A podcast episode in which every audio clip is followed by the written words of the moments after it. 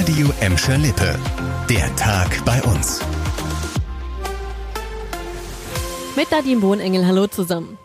Obwohl die genauen Hintergründe überhaupt nicht bekannt sind, hat ein Aufruf der Gelsenkirchener Polizei viele Menschen bewegt. Mit Fotos haben die Beamten seit der vergangenen Woche bundesweit nach einem kleinen blonden Mädchen gesucht. Jetzt haben sie das Kind gefunden, und zwar im Ausland. Zuvor sei eine dreistellige Zahl von Hinweisen eingegangen. Der entscheidende Tipp habe schließlich nach Österreich geführt. Dort haben Behörden das Kind in seinem gewohnten Umfeld angetroffen, so ein Sprecher der Polizei Gelsenkirchen. Für die Polizei steht fest, dass das Kind Opfer erheblicher Straftaten geworden ist. Der mutmaßliche Täter ist schon in Polizeigewahrsam. Weitere Informationen zu dem Fall rückt die Polizei Gelsenkirchen aber nicht raus, und zwar aus Gründen des Opferschutzes. Wir werden alle nicht jünger, auch der Vorstand der Bottropper Tafel nicht. Er setzt sich aus Leuten zusammen, die alle um die 80 sind. Und ihnen ist sehr wohl bewusst, ewig geht das nicht so weiter. Deshalb besucht die Bottropper Tafel jetzt dringend neue Helfer. Nachdem vor zwei Jahren beide Vorstandsmitglieder der Gladbecker Tafel innerhalb von zwei Wochen verstorben waren, will man im Bottrop jetzt für die Zukunft vorbereitet sein.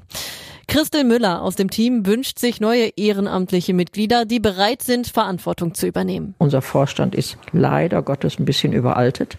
Das ist nun mal leider so, dass wir dann aus diesen Mitgliedern nicht sofort, aber über Jahre, wenn die eine Zeit lang da sind, auch Nachfolger bekommen weil wir leben nicht ewig. Ne? Aktuell sitzen sechs Mitglieder im Vorstand der Bottropper Tafel im Durchschnittsalter von 80.